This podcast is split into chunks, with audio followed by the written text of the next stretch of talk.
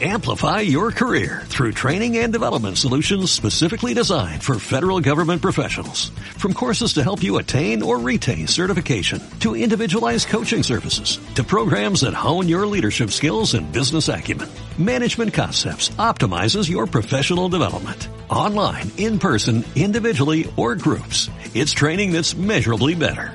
Learn more at managementconcepts.com. That's managementconcepts.com.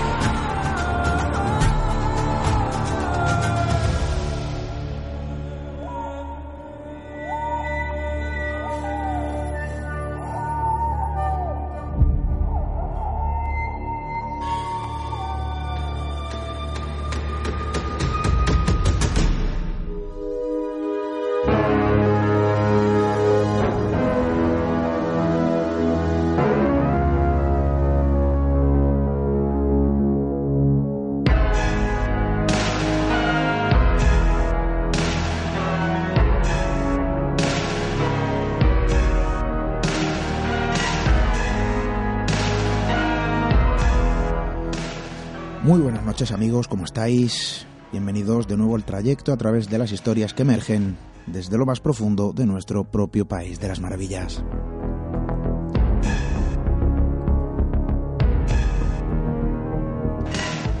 El miedo y el drama a veces se funden en el abrazo eterno de la incomprensión. Esto ocurre.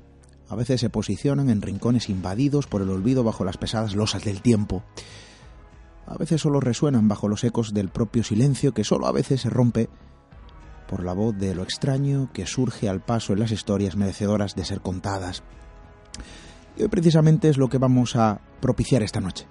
Vamos a conocer un lugar desde donde siguen resonando los viejos ecos que señalan la fusión del miedo, el drama y desde luego también de lo extraño.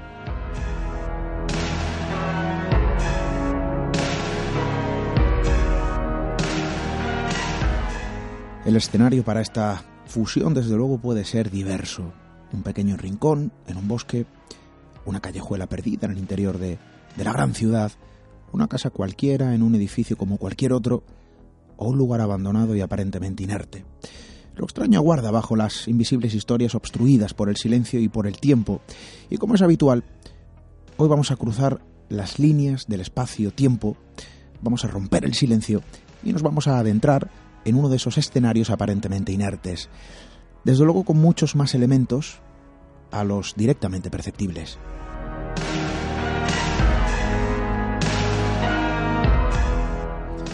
Vías de contacto con el programa, pues las de siempre. Nuestro correo electrónico radio arroba Redes sociales, siempre vigiladas por nuestra compañera Diana Arbello, claro que sí. Arroba Misterio para Instagram y Twitter, Misterio para Facebook y Google Plus.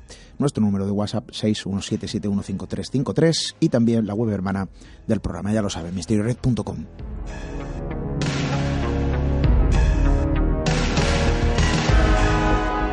De nuevo el mapa de lo extraordinario, el mapa de lo absurdo, y de las historias vuelve a mostrarnos una nueva ubicación sobre desde luego la que nos vamos a posicionar. Gracias por acompañarnos una noche más. Bienvenidos a Misterio Red.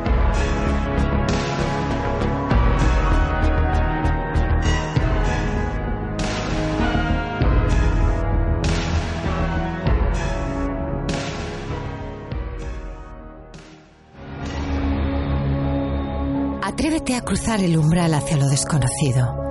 Aventúrate a descubrir que el misterio reside más cerca de lo que imaginas. Traspasamos la línea de lo imposible. Misterio en red con Esteban Palomo. También tengo uno- unos recuerdos un poco, quizás fantasía, quizás porque éramos niños, no olvidemos que éramos niños y que no teníamos calor de nuestros padres, familiar, y estábamos allí un poco a la deriva. Entonces mm, yo personalmente oía unos cánticos a medianoche de unas niñas saliendo por la puerta principal con unos babis y unos pañuelos redondos en la cabeza. No eran velos, eran pañuelos, pañuelos redondos en la cabeza con una puntilla. Yo llegué a verlo en más de una ocasión. Y delante iba una figura que nunca pude detectar si era hombre, mujer o lo que era, pero que hacía más bulto que las niñas.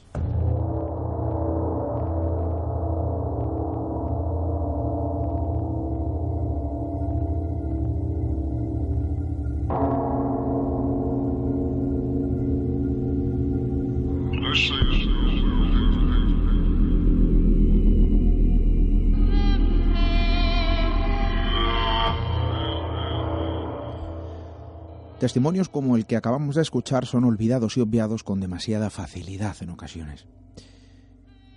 A veces los últimos testigos de este tipo de visiones se posicionan como viejos esqueletos que el tiempo desgasta sin que, sin que nadie detecte el continuo resonar de su viejo eco. Y son esos últimos testigos los que aún perduran como custodios de secretos inconfesables, de sospechas bajo el miedo, de visiones imposibles y desde luego de asuntos que rozan el más absoluto de los absurdos.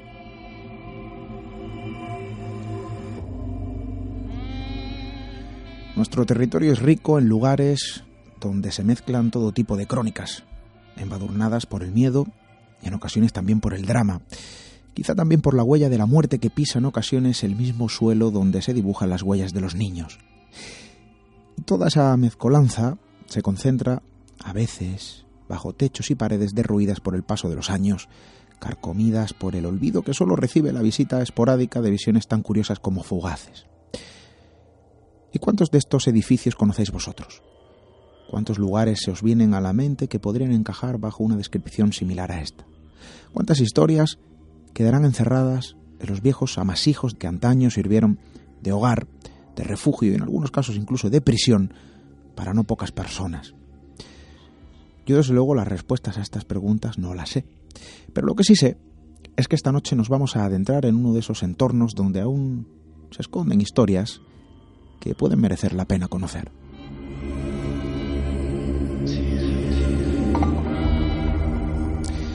Volvemos a poner la lupa sobre el terreno, y en esta ocasión con un buen amigo de este programa que ustedes ya conocen, el artífice sin duda de los datos recopilados de la grabación de Francisca, que acabamos de escuchar con su tremendo testimonio, y quizá de esa radiografía de un lugar que esta noche queremos poner sobre la mesa. Copérnico García, muy buenas noches, bienvenido compañero. Muy buenas noches Esteban y muy buenas noches a todos tus oyentes. Hablamos de un preventorio situado en la zona de Alicante, un viejo edificio que ahora vamos a conocer, vamos a, a visitar en tu compañía, tú ya lo conoces, lo has frecuentado, conoces su historia, pudiste entrevistar a Francisca, la voz que escuchábamos al principio, que nos contaba ese tremendo testimonio y vamos a encajarlo también en la historia que esta noche queremos conocer. Eh, pero ¿de qué lugar estamos hablando? Para que nuestros amigos se posicionen y, y se adentren de forma correcta por esa puerta principal. ¿Qué lugar es el que vamos a visitar esta noche? Bueno, pues yo creo que es un lugar muy conocido, sobre todo para nuestros oyentes, que seguro son pues unos fieles seguidores del misterio, ¿no? Entonces estaríamos hablando de lo que hoy en día se conoce como preventorio antituberculoso de aguas de Busot, que bueno no fue eh, siempre, no ha sido siempre un preventorio como otros edificios, sino que en este, en este caso como por ejemplo también en otros casos después de la guerra civil con la llegada de la tuberculosis y demás, eh, pues bueno, se crean unos edificios destinados, pues eh, primero, primeramente, bueno, este era un tanto mixto, ya que no habían únicamente personas enfermas, como hemos podido también escuchar a Francisca en su testimonio, que estaba con su hermano y demás, sino que era un lugar, pues también para de acogida de niños que después de la, la época de la guerra las familias pues no podían hacerse cargo de ellos y entraban en estos lugares, ¿no?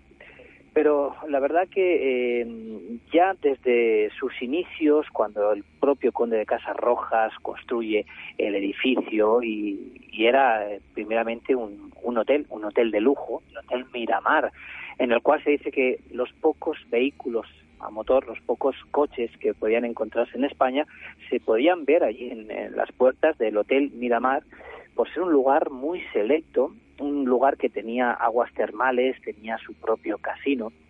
Y ya es curioso porque se dice, no está del, todo eh, contrastado, pero ya se habla que el propio conde de Casas Rojas ya comentaba que en aquel lugar eh, ocurrían algunas cosas extrañas. Tal vez a lo mejor sea porque nos ubicamos en un lugar con una fuerte telúrica, de ahí que sus eh, corrientes de aguas termales subterráneas pues puedan ser también precursoras, ¿por qué no?, de, ese, de esa fenomenología extraña o de ciertas sensaciones. Entonces nos adentramos en un, en un sitio hoy en día cargado de historia, por supuesto, cargado de eh, una leyenda muy fuerte, una historia que habla de una mujer, de una dama blanca que vaga por, por ese edificio. Y que incluso yo tuve la oportunidad de, preguntarle a Francisca si el espejo de donde dicen emerge la dama blanca, ella lo llegó a ver, me dijo que sí, nada de esa dama, pero sí que eh, había un espejo un tanto curioso en el que incluso ella nos cuenta cómo dice, habían niñas que se reflejaban en ese espejo y que no existían en realidad. En fin, cargado de, historia, el territorio de Aguas de Busot continúa siendo a día de hoy un enclave pues repleto de misterio y en el cual pues es visitado por personas tanto investigadores, curiosos, incluso personas que van a realizar ciertos ritos extraños allí uno de esos entornos. ¿Cuántos edificios abandonados hay en nuestro país, quizá poblados por la mirada eterna e impasiva de los dibujos de grafitis eh, que plagan las paredes? Pero que hay una serie de historias escondidas tras la propia ruina. ¿no?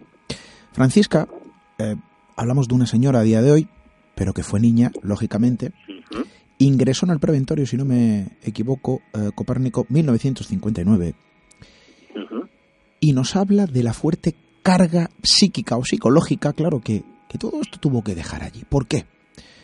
Porque como bien dices, los niños eran bueno, alojados allí en épocas duras y desde luego en condiciones no del todo salubres, ya no sé si a nivel físico, pero desde luego a nivel mental, no. Ahora vamos a escuchar, si te parece bien, el, el testimonio de Francisca. Pero esto es un lugar, lógicamente, frecuentado por niños donde el sufrimiento era un elemento, el drama era algo que se vivía en aquellos momentos. Claro, evidentemente lo que yo digo muchas veces, ¿no? Que hoy en día el tiempo ha cambiado mucho, pero tenemos que recordar que los niños que allí estaban internados, pues no tenían a sus padres, ¿no? Por lo tanto, como tú bien dices, era un drama, ¿no? Para esos niños que bien podrían estar más o menos eh, atendidos de la forma en que eh, se hacía en ese tiempo y bueno, no por ello, pues eso, estaban como en una especie de cárcel porque no podían escapar de allí y tenían que eh, pues estar sujetos a ese régimen y esas reglas que les imponían las monjas que custodiaban aquel preventorio. Decíamos que al principio lo escuchábamos de la propia voz de Francisca, tú mismo lo has mencionado. El testimonio donde ella dice Claro, ella lo sitúa entre un poco la imaginación de un niño en aquellas condiciones, y ahora vamos a escuchar qué condiciones, solo un fragmento de la entrevista que le pudiste realizar, pero eh, ella lo sitúa un poco entre la realidad y lo que podría ser la fantasía ¿no? de un niño en aquellas condiciones. Y habla de una especie de procesión de niños acompañados por una figura mucho más grande que llamaba la atención, que se posicionaba en esa eh, cabecera como si fuese la punta de la lanza, una figura de gran porte que llamaba la atención y que transitaba la entrada principal, dirección a la iglesia, así lo decía, y que evidentemente lo has mencionado, en ese espejo em, donde nace, digamos así, la leyenda de la Dama Blanca del lugar, pasaban justo por delante y no se reflejaban, daba la descripción. ¿eh? Yo no sé si esto tiene cierta conexión con la leyenda, lógicamente, de la Dama Blanca, o era una visión particular solo de Francisca? Francisca que decía, había más niños que veían, eh, bueno, pues esa especie de procesión. Sí, sí, sí, ella, ella me afirmaba esto, ¿no? Porque yo además, después de haber ido ya muchos años, a, llevaba yendo pues cerca de 10 años investigando en el lugar, haciendo pruebas, en fin, visitándolo, y era la primera vez que yo me topaba con este testimonio esa especie de santa compañía, por así decirlo, tan extraña que me estaba relatando con absoluta naturalidad Francisca y que, según dice ella, eh, algunas amigas suyas de aquella época también lo veían y era como algo que veían normal, aunque, pues bueno, no encontraban demasiada explicación, explicación. Además, ella recuerda esos cánticos que ella dice, cánticos de misa. Si te parece, vamos a volver a escuchar a Francisca cómo nos dice em, lo que ella veía cuando era niña. Vamos a volver a escucharlo. unos recuerdos un poco, quizás fantasía, quizás porque éramos niños, no olvidemos que éramos niños y que no teníamos calor de nuestros padres, familiar, y estábamos allí un poco a la deriva. Entonces mm, yo personalmente oía unos cánticos a medianoche de unas niñas saliendo por la puerta principal con unos babis y unos pañuelos redondos en la cabeza. No eran velos, eran pañuelos, pañuelos redondos en la cabeza con una puntilla. Yo llegué a verlo en más de una ocasión. Y delante iba una figura que nunca pude detectar si era hombre, mujer o lo que era, pero que hacía más bulto que las niñas.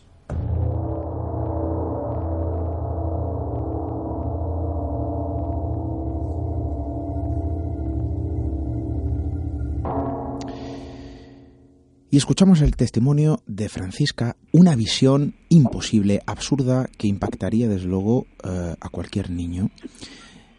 Por eso hay que entender que quizá el miedo era un elemento muy presente en ese tipo de entornos y concretamente en el preventorio de aguas de Busot. ¿Qué es lo que ocurre, eh, Copérnico? Que Francisca te cuenta más, lógicamente. ¿Por qué? Porque em, hablábamos de esas duras condiciones a las que eran sometidas las niñas, a las que eran sometidos los niños, ahora las vamos a, conocer, y también de esa especie de, de leyenda, ya no solo, bueno, quizá del ámbito de lo extraño, vamos a, a llamarlo así, si me lo permite, sino también hablaban de esa torre de la que los niños nunca vuelven, ¿no? Es decir, al final el miedo era un elemento muy presente y que generaba cierto impacto en los moradores de aquel lugar, que en su gran mayoría eran niños. Sí, así es, ¿no? Pero fíjate, eh, haciendo un poco hincapié en el recuerdo de, esa especie de, fila con los cánticos, eh, yo a día de hoy todavía continúo sorprendiéndome la, la cantidad de detalles que Francisca es capaz de describir, ¿no? Como el pañuelo, decía que no era un visillo, que era un pañuelo con una puntilla, tiene una cantidad de, de, detalles sorprendentes, ¿no? Para en el caso que fuese algo que, se cruzara como un recuerdo a lo mejor eh, enriquecido por la imaginación, ¿no? La verdad que a mí me llama poderosamente la atención esto, los cánticos, las figuras y cómo detalles mm, tan, eh, pues tal vez irrelevantes como esos pañuelos en la cabeza, ella es capaz de puntualizar exactamente, casi hacer una foto, una, una foto mental de cómo era lo que tenían en la cabeza y me parece de verdad que muy sorprendente. Estamos hablando de 1959, ha llovido desde entonces y sí que es cierto que el, el recuerdo eh, figura con demasiada claridad. Es decir, ella no titubea, no tiene ningún tipo de duda en lo que vio y lo detalla a la perfección, como si fuese una visión real. Para ella no cabe la menor duda, aunque sí que es cierto que lo sitúa un poco en, en la ensoñación, no lo sabe. Ojo, que habla de que compañeras em, en aquel momento también eran testigos de bueno pues de esos cánticos Sí, sí, y es algo que se lo dije, no sé si en la entrevista o ya fuera de, de, la grabación, le pregunté si, si realmente esto, ella, eh, bien, lo había visto, pero alguien más dice que sí, que ella no dijo sin ningún problema que allí había más amiguitas suyas en aquel momento que aquello lo veían, no sabían lo que era, en fin, y no le daban más, más vueltas, ¿no? Simplemente les causaba pues cierto, claro, cierto desconcierto, cierto temor ver aquello, ¿no? Tan, tan extraño.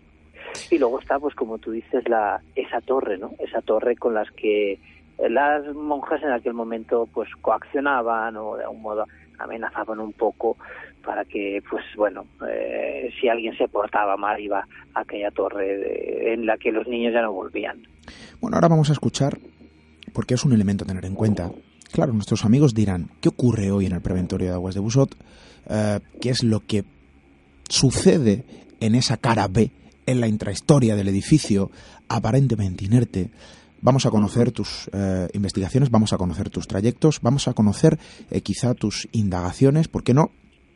Pero yo creo que es importante también conocer la historia de este lugar.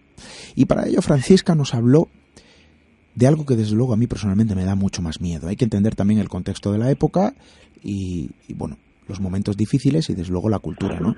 De aquel entonces. Pero vamos a escuchar de viva voz cómo es la vida o cómo era la vida en 1959 de cualquier niño en aquel viejo preventorio. Vamos a escucharlo. Sí, era 60, 61. O sea, fue la primera vez que fui. Y el motivo de ir, pues nosotros no teníamos tuberculosis, pero la tenía mi padre. Y entonces pues nos retiraron un poco de ellos para poder estar allí atendidos, como iban muchos niños, no por enfermedad, sino porque no tenían para comer. La primera vez fui con dos hermanos. Pues digamos que no tengo muy malos recuerdos, no tengo muy buenos recuerdos. Un poco de todo. Entre ellos eh, habían tres monjas, las cuales, vamos, lo único que tenían bonito era el nombre. Sol María Auxiliadora, Sol Josefina y Sol Visitación. Son las tres que me marcaron bastante, sobre todo Sol Josefina. Sor Josefina, yo tenía la desgracia de mearme en la cama, de hacer mi pipí en la cama. Sobre todo cuando pasaba los días nerviosa, por la noche me meaba en la cama.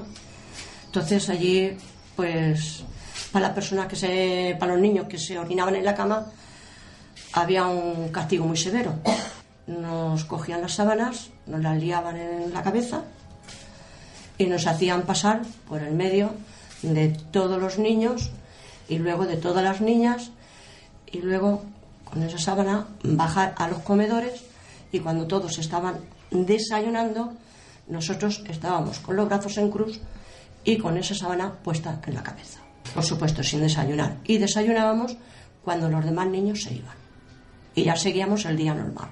Luego, otra cosa que recuerdo mm, muy dura, muy dura, era que los niños pequeños, eh, ellos decían que tenían bañeras porque yo ya no entraba en el, bloque de los pequeños. Yo eso lo supe después por mis hermanos. Y los mayores teníamos duchas. Pero allí, para nosotros, no existían los calentadores. Agua totalmente fría. Y según mis hermanos, eh, a ellos les tiraban así a montón en las bañeras. Lo mismo arriba que abajo, siempre agua fría. Nunca tuvimos agua caliente, nunca. El aseo era primordial Allí tenías que lavarte todos los días de Dios los dientes dos veces al día. Las uñas tenías que tenerlas radiantes hasta, hasta quitártelas, vamos. Eh, la limpieza de la cabeza era exagerada y llegaban niños, lamentablemente, con mucha, mucha miseria. Y yo era una de las personas más castigadas para que me pusiera, porque era muy avispada, para que me pusiera a quitarle la miseria a otros niños que llegaban. La señora del portero directamente la llevaba a los baños. Les, nos pusieron de DDT, que solía como demonios. Nos decían que no tapáramos los ojos y que no abriéramos la boca y nos echaban líquido de ese. Y luego eh, pasaban a un baño muy intenso, muy intenso, muy intenso, siempre con agua fría. Y luego eh, nos miraban muy bien las monjas, eso ya lo hacían las monjas, la cabeza. Entonces las liendres no solían irse tan fácilmente. Y eh, yo era una de las niñas que ponían en la piscina a pleno sol. Hiciera frío, hiciera calor, a pleno sol, porque ya allí no había sombra ninguna, a quitarle esas liendres que quedaban. Si en un día no acabábamos de quitarle las liendres y luego eran repasadas y no se las habíamos quitado, entonces nos castigaban. En el cuartito de castigo. El cuartito de castigo se componía Mm, pues era un, un váter, pues tendría como metro y medio cuadrado, no podían ni siquiera andar, o estar de pie o estar sentada en el váter. Allí no se veía ni la claridad del día y ahí nos metían todo el día, hasta la hora de la cena. Salíamos como ogros a comer, pero no lo podíamos, no lo podíamos aparentar. Teníamos que ir como una niña normal que había estado todo el día con su clase, su recreo, lo demás. Porque si te veían que cogías la cuchara o mirabas la comida antes de terminaran de rezar y todos, pero nos volvían a castigar. Doña Tránsito, que eso era el bicho que le picó al tren por decirle cualquier cosa. El Señor la tenga donde pueda. Esa eh, te castigaba poco. Esa te cogía, se quitaba los zapatos y te cogía y te hacía con la lengua que le limpiaran los zapatos. Eso me lo ha hecho a mí, a mí y a mi amiga pues Entonces habían unas torres con las cuales a nosotros, yo no, no oímos que fuera nadie, pero sí nos asustaban diciéndonos, ahora os llevamos a la torre donde van los niños que no vuelven. Entonces nosotros pues nos meábamos encima. A veces veíamos que se iban niños a lo mejor y no volvían, pero quizás eran quizás eran porque sus padres se la habían llevado ya a sus casas.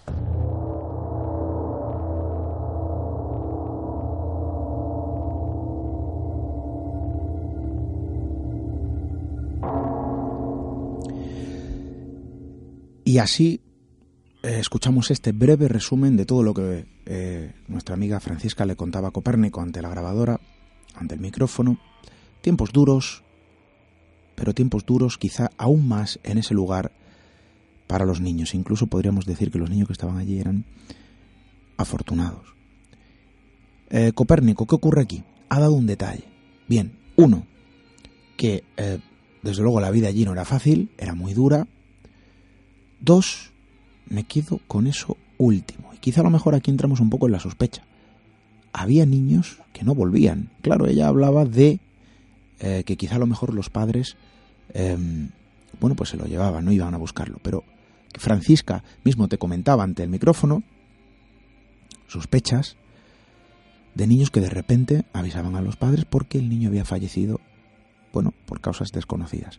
Esto era algo que también ocurría allí, quizá a lo mejor en otros entornos también, por lo cual todo esto queda salpicado de, de otro tipo de miedos. Eh, Francisca sí lo manifestaba ante la grabadora Copérnico. Eh, así es, eh, la verdad que muy duro cuando nos estaba contando esto, ¿no? Cuando cuenta Francisca los castigos, que bueno, que es que cuando nos remontamos a, a estos lugares y a estas fechas, pues es que era lamentable, pero era así, ¿no? Y ella además pues eh, era una niña un tanto rebelde lo reconoce no a día de hoy y, bueno vivió vio muchos castigos. Y además ella arrastraba si no es que lo arrastra todavía una enfermedad no sé si no lo sé no, sé decirte ahora exactamente como no sé si neumonía o algo así. Y ella siempre ha mantenido que la culpa fue por el paso de, del preventorio, por los castigos y por el frío que, que ella pasó estando castigada allí, ¿no? Quizá por eso tiene pues esa, esa rabia y lo, lo recuerda con tanto detalle absolutamente todo, ¿no? Y sí que hay algo, una, una sospecha, porque yo quería saber, eh, ya que en este lugar constatadas muertes, pues solamente hay dos, de dos monjas, una por una que, unas quemaduras, y en fin, esto sería a nivel, diríamos, oficial, no, no fallece ningún niño ni, ni nada. Entonces, bueno, eh, es algo que siempre ha sido muy controvertido y yo pues eh, sí que me aventuré a preguntarle a Francisca si ella eh, pues había vivido el hecho de que hubiesen niños que desaparecieran, ¿no? De un día para otro. Ella me dijo que sí, que había niños que mm, por la noche estaban o ellos, ellas sabían que estaba ahí una niña o un niño y que al día siguiente pues ya ya no estaba, ¿no? No había más explicación. Eh, es algo realmente eh, que da mucho que pensar, eh, sospecha, porque levanta sospecha porque también digo que en estos tiempos, ¿no? El tema de los los niños robados y demás, ¿no? Que, incluso a personas que querían pues adoptar y todo esto, ¿no? En fin, eso sería un tema, la verdad, bastante complicado, pero que encaja de manera un tanto pues bastante lógica eh, en este caso. Pero no sabemos no sabemos eh, realmente si padres eh, que se los llevaran si los niños fallecían yo no lo sé. Sí tengo constancia también que las niñas que estaban realmente mal o contagiadas de tuberculosis si eran trasladadas al sanatorio y preventorio de Torremanzanas otro lugar que tengo relativamente cerca, que he visitado muchas veces y que era solamente un preventorio para niñas, era solamente eh, para uso femenino, solamente ingresaban a niñas y sé que de allí las trasladaban allí, a Torre Manzanas o incluso al sanatorio también de, de, de Murcia. donde, bueno, pues también parece ser que tenían mayormente enfermos de, tuberculosis.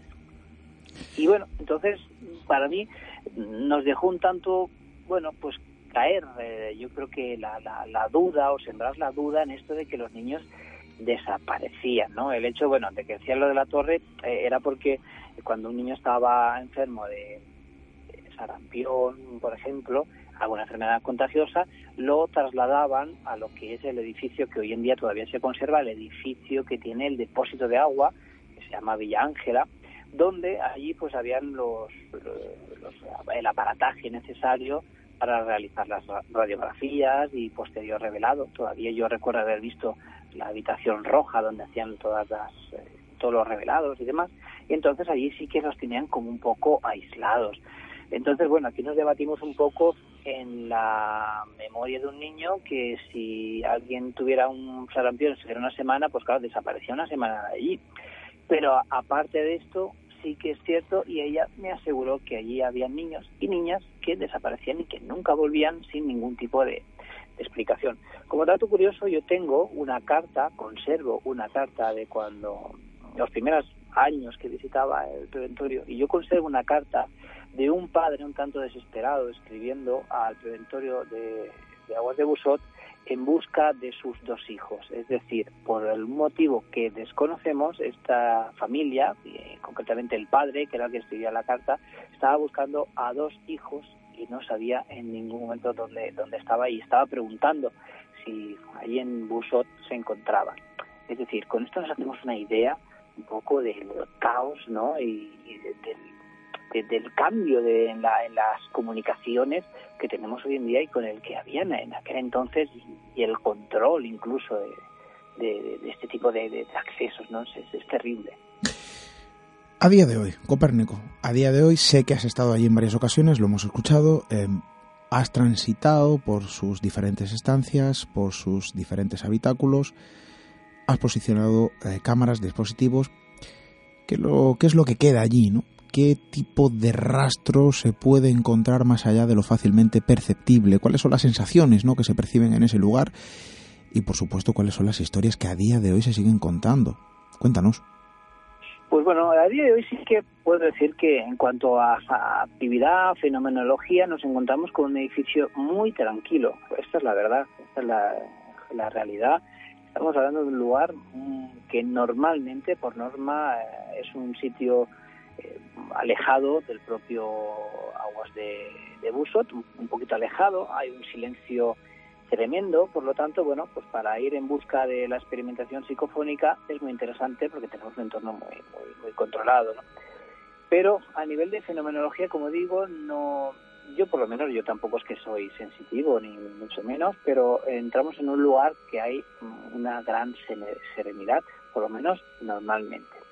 Eso sí, también eh, hay que puntualizar que a veces este ambiente cambia repentinamente, pero también eh, yo debo de, decir también que eh, a lo largo de todos estos años en los cuales yo he estado visitando el lugar, sí que he visto que ha ido en decadencia el tema de la, fenomenología, el tema de incluso la obtención de voces psicofónicas ha ido cada vez a menos, ya sea pues por lo que sea, ¿no? Por algún factor que a día de hoy pues no conseguimos eh, controlar o, saber, ¿no? Yo diría más bien que, que toda causa paranormal también tiene una, una trascendencia o un tiempo que está en este espacio en el que ocupamos y poco a poco, si no tiene una retroalimentación, parece que eso va un poco desapareciendo. Yo me he encontrado con, con, mucha fenomenología, hasta incluso ver, eh, te diría con total seguridad, o vamos, ver yo con, otra persona una luminaria en el interior de, ese edificio pensando que estábamos con ante una persona que estaba pasando por el piso de arriba con, con, con la luz del móvil, ¿no? Se alumbraba y bueno, subimos a esa planta, eh, esto contándolo un poco así brevemente, y allí no había nadie. Yo te aseguro que en aquel momento, cuando rastreamos toda esa planta, todo el edificio, vimos que no había nadie, eh, pues pensé rápidamente si lo que estábamos viendo era el rastro de lo que muchos habían dicho ser la, la, dama blanca, ¿no? Eh, una dama o una fantasma luminescente que deambula en algún momento por, el preventorio. Yo eso eh, te aseguro y os aseguro que lo he visto. He visto una luz transitar eh, bastante intensa por la parte de arriba. Estábamos en la planta de abajo. Tanto es así que yo pensaba y pensábamos que había alguien que quería gastarnos una broma o alguien que se estaba pues por ese por, por la parte esta eh, superior del edificio que iba a esconderse o qué sé yo, ¿no? Lo que, es, que quería hacer. Pero subimos, eh, limpiamos todo el edificio planta por planta y allí no había absolutamente nadie. También hemos sido testigos de, golpes de puertas en, habitaciones que, no existen las puertas. Grabaciones psicofónicas algo bastante común. Fotografías eh, con elementos eh, especie como de nebulosas, neblinas extrañas eh, también. Incluso escuchar en algún momento algún grito, escuchar eh, en algún momento algo como un murmullo de algo que dura un instante y desaparece. Y bueno, no sé, eh, un poco la, la, la, fenomenología bastante clásica en, en, un edificio pues encantado, ¿no? Aún así, como digo, quizá el mayor peligro que esconde el preventorio a día de hoy es el mal estado en que se encuentra, lo peligroso que es deambular por allí, porque pues, también conozco casos de personas que se han caído de una planta a otra y han sufrido daños considerables y que bueno, que estamos ante un edificio que da mucha pena verlo, ver cómo era, ver lo que ha sido y que hoy en día incluso parece que estén desapareciendo hasta sus propios fantasmas. Bueno, yo creo que es un reflejo vivo, ¿no? De lo que pasa en muchos escenarios similares en nuestro país. Esto de los preventorios, eh, em, Copérnico, desde luego se estila mucho a la hora de desarrollar determinadas investigaciones, ¿no? Es un lugar selecto para eh, muchísimos grupos que con toda su buena voluntad, se lanzan en busca y captura ¿no? de esos registros, eh, tratando de captar la huella de ese otro lugar que aparentemente nos podría rodear en determinados entornos. Es un clásico, ¿verdad? Esto de los preventorios. Se podría decir que también la zona de Alicante, la zona eh, levantina, es rica en este tipo de escenarios. Sí, por supuesto, como comentaba, cerca tenemos también el, el preventorio, sanatorio de Sierra Espuña, un lugar pues enclavado en, este paraje natural como Sierra Espuña, que es fantástico, y también rodeado de multitud de, historias y leyendas, donde yo he grabado, hemos obtenido también resultados, un lugar muy inquietante, muy grande, quizá el doble, con un tamaño que, que, dobla al del preventorio de agua de Busot. Tenemos también el preventorio de Torre Manzanas, aquí muy cerquita de, de localidad de Alcoy, y sí que la verdad que, por supuesto, cualquier tipo de, escenario en clave en el cual se supone que, o han habido, se supone, o han habido pues personas que han estado enfermas o han fallecido, pues eh, sin duda es, es el lugar ideal o que reúne esas características para las personas que contemplan la, posibilidad de impregnación o la, la, posibilidad de que allí queden todavía pues algunas almas atrapadas en esas paredes y, sea un lugar idóneo para encontrarse en este caso con lo paranormal o lo sobrenatural. Copérnico hablas de el sanatorio de Sierra Espuña. Eh, hablas de que allí sí que obteniste eh, algún tipo de resultado. Se podría decir que es uno de los lugares más impregnados, si lo podemos denominar de este modo, eh, para captar determinados registros. Eh, ¿Qué tipo de resultados obtuviste en, en ese sanatorio quizá a lo mejor en comparativa con otros? Bueno, el lugar, el sanatorio de Sierra Espuña, lo he visitado eh, pocas veces en comparación, por ejemplo, al de Torre Manzanas o al de, o al de Musot, sí hemos ido menos veces, pero, mm, por ejemplo, la obtención psicofónica en algunos puntos es bastante frecuente, no, no por ello uno llega, pone la, la grabadora y obtiene resultados, sino que luego también hemos tenido mm, descensos de temperatura en algunas salas un tanto extraños, de algunos grados, de pronto. Yo recuerdo también en un vídeo que estuve grabando como el foco de la cámara, la cámara en aquel momento yo trabajaba aquí en la televisión de aquí, y llevamos un equipo pues absolutamente profesional y el foco empezó a hacer una serie de cosas extrañas que no había hecho nunca. Empezaba a parpadear, casi como si fuera modo de tiptología, el, modo, el, foco empezaba a parpadear de una manera extraña. Hemos tenido también lecturas eh, electromagnéticas con todos los dispositivos móviles desconectados, pues en algún lugar hemos obtenido también algunos picos de, de esa actividad. Mm, sonidos creo recordar que no, es un lugar bastante silencioso, a nivel de mimofonías o parafonolalia, todo esto, este tipo de fenomenología yo por lo menos no me he encontrado. Y incluso en uno de los vídeos que hice, el último también en los sótanos, luego me encontré una luz un tanto extraña que no llegué a explicar, se ve reflejada ahí en el, en el vídeo. Y también en, ese vídeo se escuchan unos unos pasos también que no yo pensaba que era alguien de, de mi grupo que, que, bajaba hasta los sótanos y no, encontré explicación eh, una cámara se puede desconectar sola yo iba también con mi GoPro en la zona del sótano una zona que la verdad que, que, que desprende una sensación no sé si es porque está quemado no sé por qué pero tiene una sensación extraña, ¿no? Y en un momento dado yo iba con la GoPro grabando y sin tocar nada, ni quedarse sin batería, ni tarjeta, pues también se, se paró de manera extraña. Son esas pequeñas cosas, ¿no? Que nos topamos a veces, que bueno, es un tanto ambiguo, eh, no es determinante, pero nos encontramos con cositas, con detalles que nos hacen pues, levantar un poco la ceja, ¿no? Y decir, bueno, ¿qué está pasando aquí? Bueno, yo aquí al final, aquí pienso una cosa. Yo aquí al final pienso una cosa. ¿Por qué? Porque este tipo de entornos, desde luego, invitan a lo que invitan. Y claro, uno conoce la trayectoria del terreno, uno conoce em, el motivo de, del por qué la gente acudía a ese lugar. No eran lugares agradables, lógicamente. Eh, pero sí que me sorprende. ¿eh? El que me sorprende, bien, pues que en muchas ocasiones los fenómenos de esta tipología, y que en muchas ocasiones, insisto, muchísimos grupos de, Em, que utilizan, digamos, una serie de, trabajos o procedimientos muy respetables, acuden a ese lugar en busca de alguna huella, de esos ecos que a veces suenan. Y a mí me sorprende que en muchas ocasiones, o quizá no me sorprende tanto a estas alturas ya de la película, que determinados fenómenos suceden en lugares completamente opuestos a algo negativo. Em, ¿A qué me refiero, Copérnico?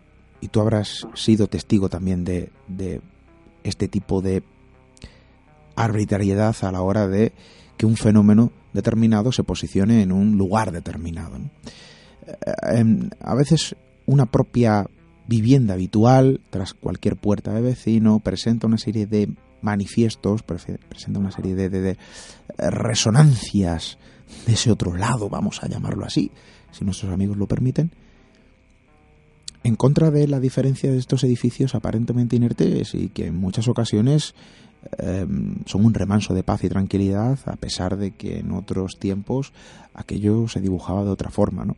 Es decir, hay un contraste. Es como el que acude al cementerio en busca de voces y no, no escucha nada. Y al final el cementerio muchas veces se, posiciona en el lugar más tranquilo de todos. Sí, sí, así es. Eh, has puesto un ejemplo de, bueno, que es, que es un...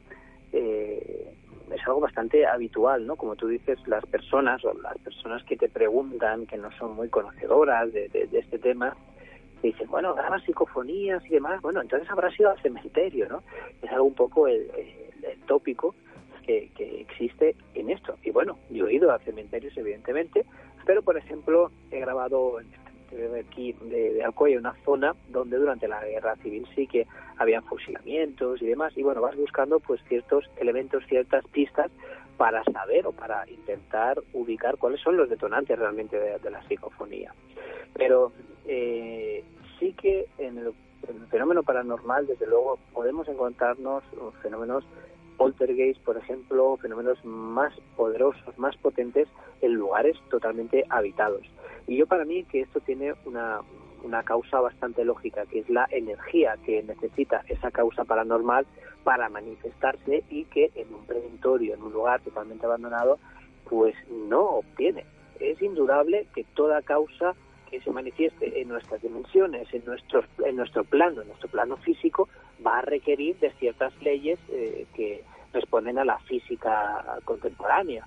Por lo tanto, en estos sitios eh, la fenomenología es muy sutil, hablo de los preventorios, siempre y cuando no sea retroalimentada, como decía anteriormente, en el caso que hayan ritos, que hayan ouijas, que vaya personas y puedan alimentar algo que quizás no a lo mejor en un principio no había en este sitio. También, como yo apuntaba anteriormente, pienso que toda causa también es trascendente, es decir, llega un momento que desaparece, trasciende, transmuta y, prueba de ello también son a veces algunas voces parafónicas o psicofónicas que encontramos como ya muy sutiles, como que se están desvaneciendo en el tiempo. No encontramos a veces voces demasiado antiguas, sino que tienen una trascendencia. Es muy interesante, ¿no? Por lo menos este tema me, me apasiona. Y en el caso de la fenomenología paranormal, bien es cierto que en un edificio nuevo que haya pues un elemento que desconocemos pueden estar ocurriendo fenómenos totalmente eh, potentes como puede ser caso de, un poltergeist como podríamos decir y, bueno y no tener el, lugar una, causa directa con, o histórica, ¿no? Que nos dé a pensar que, que, la casa está encantada. También sería dos tipos, ¿no? Hay personas que producen el encantamiento en un lugar y un lugar puede tener un encantamiento, por así decirlo, eh, de manera pues intrínseca, porque también tiene eh, un factor determinante con la telúrica del lugar, porque haya tenga un pasado, porque porque no también podemos barajar la hipótesis de que hayan fantasmas que se hayan quedado en esa zona y que se manifiestan de algún modo ante esa familia que llega al lugar. Entonces podemos, eh, creo que hay varias, varias focos distintos que pueden dar el mismo resultado paranormal, pero con diferentes eh, causas. Pero pienso eso, que, en estos sitios abandonados yo suelo visitar muchos lugares en busca de, pues esto, ¿no? de, experimentar. Eh, normalmente nos encontramos lugares muy tranquilos y con mm, fenomenología muy sutil, que a veces pues hay que un poco, eh, de algún modo, casi pues incentivar energéticamente, es decir, llevar aparataje o dispositivos o en, el caso de psicofonías de portadoras incluso para eh, propiciar o para tener un registro, una obtención más, más fácil eh, que no sería posible sin, sin, este tipo de, de sistemas.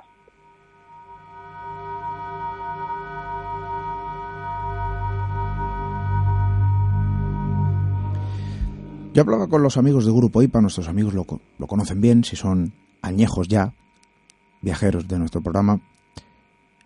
Y, yo les decía eso. A veces, es claro, un determinado grupo acude a un lugar y quizá a lo mejor se activa la lógica, ¿no? Oye, en este lugar hay un pasado eh, grabado a fuego, cargado emocionalmente. Y si la energía se impregna, aquí tiene que quedar algo.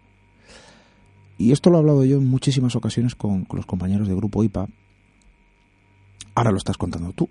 Y al final coincide, ¿verdad? El investigador sabe perfectamente que a veces hay una serie de elementos que por muchos que lo quieran tener en cuenta y por mucho que lo queramos tener en cuenta, al final se escapa a cualquier análisis objetivo. El misterio y esto de em, determinadas fenomenologías es arbitrario y muy caprichoso. Y a mí, desde luego, esto me sigue llamando poderosamente la atención hay muchísimos factores a tener en cuenta para que un determinado fenómeno se active, casi como si fuese un resorte, como si fuese una grabación añeja que vuelve a repetirse casi cíclica y periódicamente.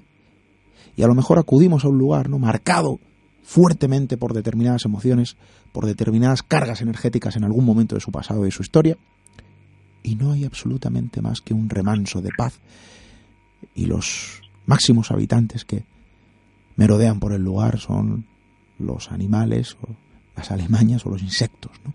que penetran entre esos muros. Y sin embargo, viajamos por una carretera cualquiera y sin esperarlo, ¡zas!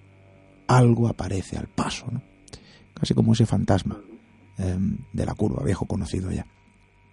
Por lo cual, algo se escapa un poco al análisis objetivo uno acude allá al lugar con la visión del, del investigador, ojo que yo no lo soy, pero aquí nuestro amigo Copérnico desde luego sí que lo es, acude al lugar con determinadas, quizá lo mejor expectativa es, tirar un tiro muy alto, no Copérnico, a lo mejor para probar, experimentar.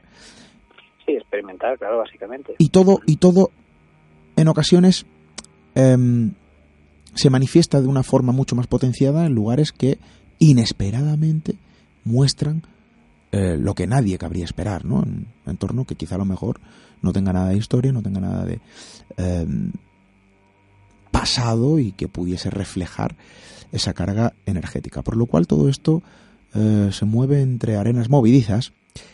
Es imposible y quizá a lo mejor por eso es un misterio y menos mal. Y claro, esto también podría, podría hablarnos un viejo colega tuyo, Pedro Amorós, y nuestros amigos ya también lo conocen, en eso de obtención de, psicofonías, ¿no? Oye, uno acuda al lugar y lo debe de hacer sin ningún tipo de expectativa. ¿Por qué? Porque esto es sorpresivo. Y a veces ponemos una grabadora en el entorno que menos propicio nos puede parecer y nos llevamos la sorpresa. Esto es así de caprichoso. Claro, pero fíjate en el caso, menciona además el ejemplo de, de Pedro, y un poco yo creo que coincide con, con pues las, lo que pronunciaba algunas veces eh, el profesor Germán de Argumosa. Y yo estoy bastante de acuerdo ya que con, con Pedro yo he ido a grabar a muchos sitios y cuando bueno pues como vivimos cerca pues tenemos la oportunidad de, de, realizar muchas experimentaciones juntos y, y demás. Y Pedro te, te, aseguro que tiene una, una capacidad para con el fenómeno eh, impresionante. Es decir, yo puedo estar grabando en un sitio, eh, estamos utilizando la misma grabadora, estamos utilizando los mismos sistemas y, y quizá a lo mejor en el mismo lugar. O sea, estamos en el mismo sitio y yo no estoy grabando nada y ahora Pedro pregunta y demás y obtiene respuestas.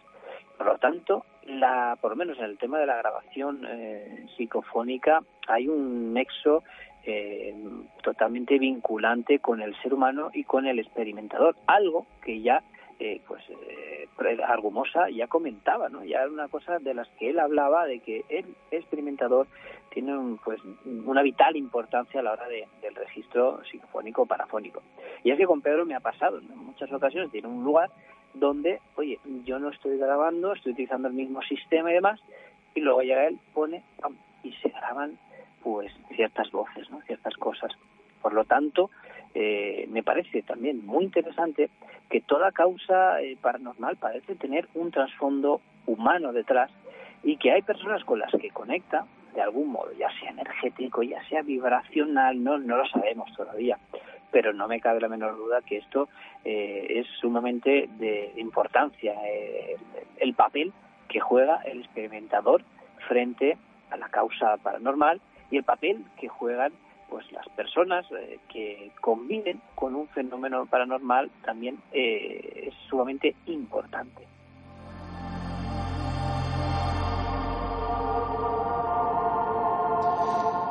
El factor humano, que en ocasiones no se tiene en cuenta y, y, yo desde luego comparto opinión con nuestro amigo Copérnico. ¿Sabes, Copérnico? Hay un lugar aquí en Málaga, el Rincón de la Victoria, no sé si lo conocerás, Cueva del Tesoro. Cueva del Tesoro, que eso es una auténtica maravilla. Nuestros amigos, los más viejos, los más veteranos, eh, lo recordarán por aquel reportaje que nos llevó unos seis días, cinco días en el interior de la cueva, un sexto para visitar otra población, para poder entrevistar a uno de los eh, expertos, mayores expertos a nivel científico que em, bueno, realizó el estudio más extenso de la, de la Cueva del Tesoro. El lugar es mágico el lugar sirvió de cuna eh, paleolítica, cuna neolítica, hay marcas en esas paredes que fueron moldeadas por las eh, propias corrientes oceánicas. ¿Por qué? Porque es una cueva de origen marino. En el mundo solo hay tres que se pueden visitar. En Europa solo hay una, la tenemos aquí en Málaga, Rincón de la Victoria. Para todos aquellos, es luego, una invitación abierta. Porque es un lugar muy exclusivo a la hora eh, de lanzar una visión geológica al menos. Pero ¿qué ocurre? Pues que dentro de ese entorno maravilloso, con una gran riqueza de su pasado a nivel cultural, a nivel humano, a nivel antropológico, bien hay una carga también de otra índole. Y es que es un lugar donde menos cabe esperar obtener registros psicofónicos. Y sin embargo, los manifiestos de numerosos testimonios, de numerosos testigos, y nosotros mismos de este equipo que pudió al lugar y y pudo extraer una serie de registros, eh, nos dimos cuenta de que en el lugar más inesperado ocurren cosas. Claro, evidentemente aquí hay una tradición a la hora de testimonios que dicen haber visto eh, la silueta del conocido ya Antonio de Lanari, el suizo, el fantasma del suizo que sigue buscando su ansiado tesoro. La historia, desde luego, está ahí, eh, para quien la quiera escuchar, en iVoox, para quien la quiera encontrar en nuestra página web misteriored.com alguna consulta, alguna duda sobre todo lo que se está comentando aquí esta noche. Preventorio eh, de agua, perdón, de aguas Brusot. Nuestro amigo Copérnico García nos acompaña esta noche en ese trayecto y estamos hablando también de ese factor humano a la hora de registrar determinados elementos en los aparatos que se usan de forma frecuente en las investigaciones. Radio arroba nuestro correo electrónico, nuestro número de WhatsApp 617715353, redes sociales, nuestra compañera Diana Arbello siempre pendiente de todos vuestros mensajes, arroba misteriored para Twitter, misteriored para eh, Facebook, Instagram, Google Plus, ahí nos podéis encontrar.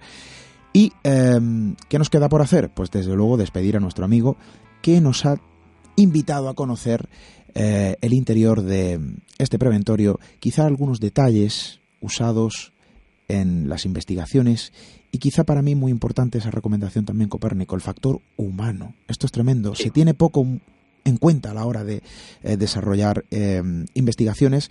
Yo recuerdo bien que cuando estuvimos en esa cueva pusimos diferentes aparatos, éramos tres, y en un momento dado lanzábamos diferentes preguntas. Bien, tres, pues solo a uno parecía que le respondían. Esto era tremendo. Dice, bueno, estamos ahí los tres. Hubo una ocasión que sí, que eso fue desde luego una de las cuestiones más impactantes que a nivel personal, a mí personalmente me han ocurrido.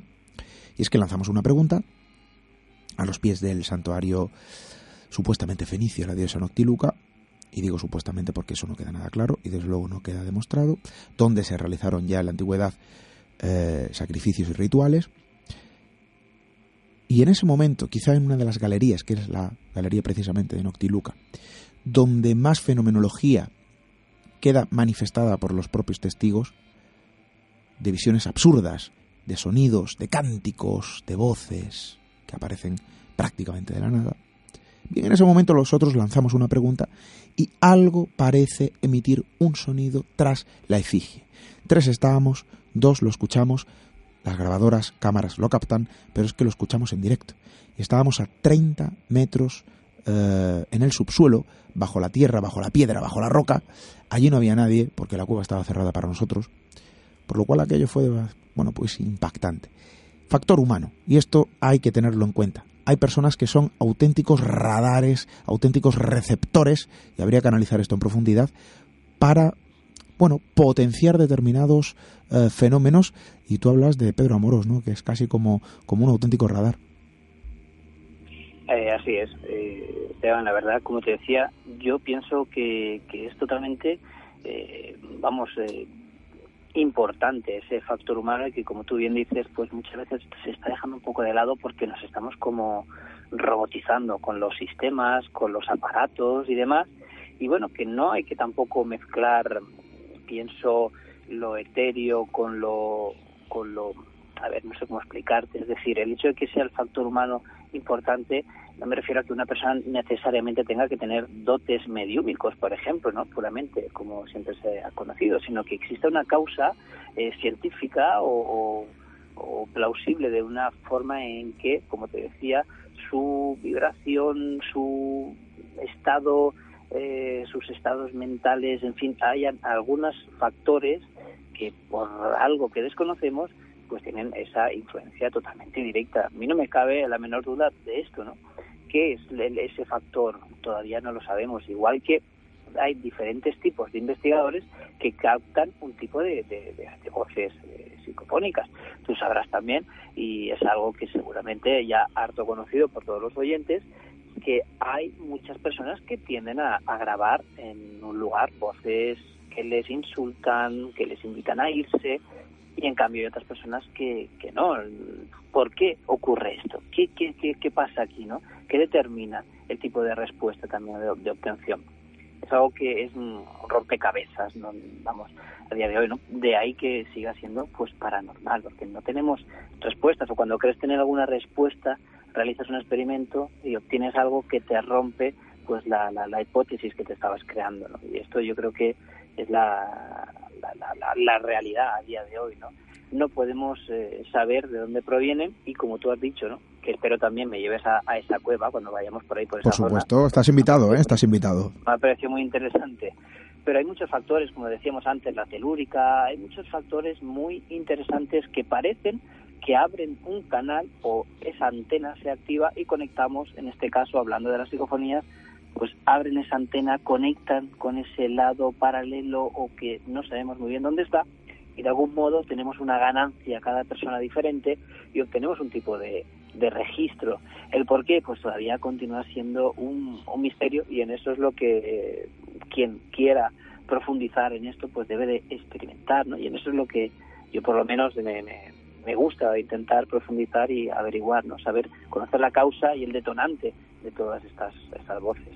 Por lo cual hay que aconsejar, cuidadito donde metemos los pies a la hora de investigar. Hay que hacerlo, por supuesto, siempre, desde luego, con la mayor precaución. Esta noche hemos conocido el pasado del preventorio de aguas de Busot, el testimonio de Francisca, bueno, pues desde luego impactante, ¿no? Para cualquier niño, que ella sigue recordando a la perfección y comprobamos como el paso de los años el edificio es abandonado incluso hasta por sus propios fantasmas. La dama blanca, quizá lo mejor que salía de aquel viejo espejo, ha dejado de transitar las estancias de ese lugar, aquella procesión de ánimas que lanzaban cánticos acompañadas de dos grandes figuras, también han dejado de transitar la zona. Todo apunta a que el preventorio de aguas de Busot ha sido abandonado incluso, como bien decía nuestro amigo Copérnico García, por sus propios fantasmas. Factor humano, en muchas ocasiones el misterio nos sorprende en el lugar más insospechado. Copérnico García, muchísimas gracias. Muchas gracias a ti, Esteban. Hasta la próxima. Hasta la próxima.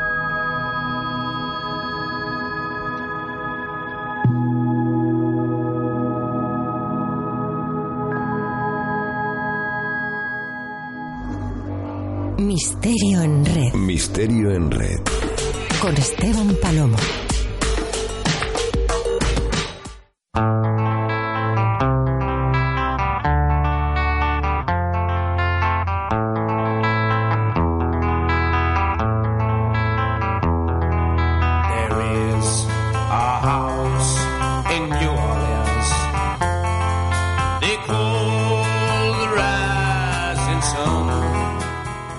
¿Cuál es el idioma del silencio? ¿Cuál es para vosotros la visión de lo invisible? ¿Es posible que resuenen los ecos de lo aparentemente inexistente? Bueno, lo cierto es que podríamos intuir, tras haber conocido mil historias, que de algún modo el silencio tiene su propio lenguaje, que lo invisible se aparece bajo una extraña forma de visión y que los ecos atávicos de otros tiempos aún siguen resonando en lugares que hablan con el idioma del silencio y que se muestran bajo la visión de lo invisible.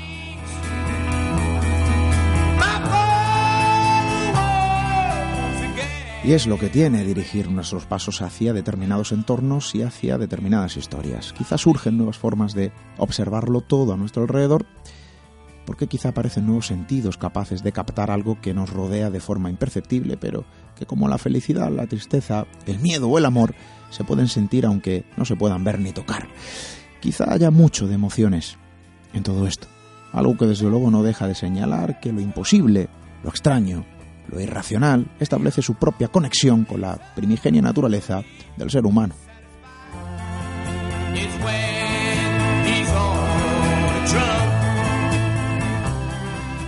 Por eso el viejo eco resuena en ese chispazo en la nuca cuando cruzamos determinados umbrales. Por eso el viejo eco resuena cuando pisamos determinados entornos. Por eso el viejo eco resuena cuando escuchamos determinadas historias. Por eso el viejo eco resuena siempre, imperecedero al tiempo. Por eso eh, quizá a lo mejor existe también ¿no? ese vínculo inquebrantable por el espacio y desde luego por ese tiempo que no se detiene y que aún se muestra bajo el idioma del silencio, bajo la perpetua visión de lo invisible, bajo los ecos de lo aparentemente inexistente.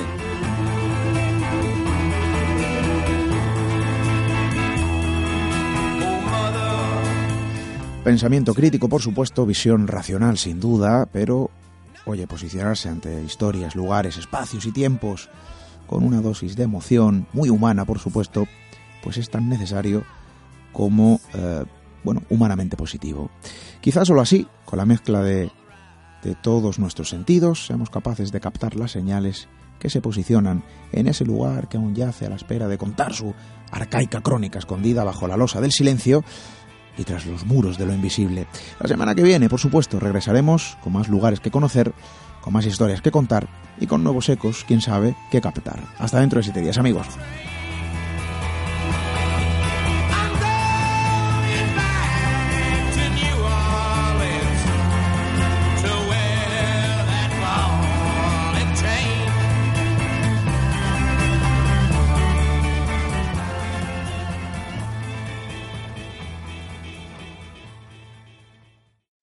Amplify your career through training and development solutions specifically designed for federal government professionals. From courses to help you attain or retain certification, to individualized coaching services, to programs that hone your leadership skills and business acumen, Management Concepts optimizes your professional development. Online, in person, individually, or groups. It's training that's measurably better. Learn more at managementconcepts.com. That's managementconcepts.com.